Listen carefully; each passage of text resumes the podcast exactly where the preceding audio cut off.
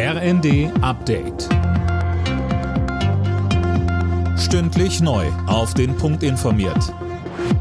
Ich bin Alena Tribold.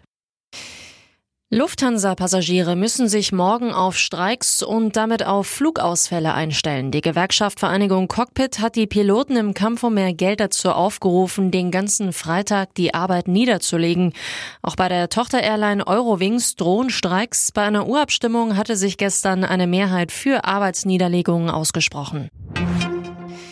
Durch bessere Bedingungen soll dem Fachkräftemangel in der Pflege begegnet werden. Von heute an müssen ambulante Altenpflegedienste nach Tarif zahlen. Sozialverbände und Patientenschützer fürchten, dass die zusätzlichen Kosten auf die zu Pflegenden übertragen werden. Der Vorsitzende der Stiftung Patientenschutz, Eugen Brüsch, sagte uns. Die Pflegebedürftigen müssen alles das, was obendrauf kommt, und das ist jetzt gerade aktuell sehr viel aus der eigenen Tasche zahlen. Praktisch bedeutet das, wir machen die Menschen erst arm und dann als Lebensleistung am Ende noch zu Sozialhilfeempfänger. Das ist zutiefst deprimierend.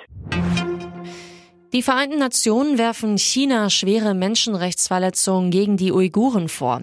In einem Bericht der scheidenden UN-Menschenrechtskommissarin Michelle Bachelet ist von glaubhaften Foltervorwürfen und Verbrechen gegen die Menschlichkeit die Rede. China wird seit Jahren vorgeworfen, die muslimische Minderheit in der Region Xinjiang systematisch zu unterdrücken. Peking hatte sich bis zuletzt gegen die Veröffentlichung des Berichts gewehrt.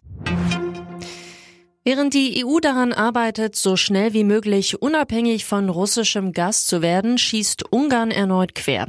Das EU-Mitgliedsland hat auch für die nächsten zwei Monate einen Deal mit dem russischen Staatskonzern Gazprom über Extralieferungen zu Sonderkonditionen ausgehandelt.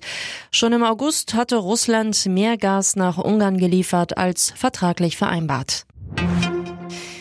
Wie erwartet ein klarer Sieg für den FC Bayern im letzten Erstrundenspiel des DFB-Pokals. 5 zu 0 hieß es am Ende gegen den Drittligisten Viktoria Köln. Alle Nachrichten auf rnd.de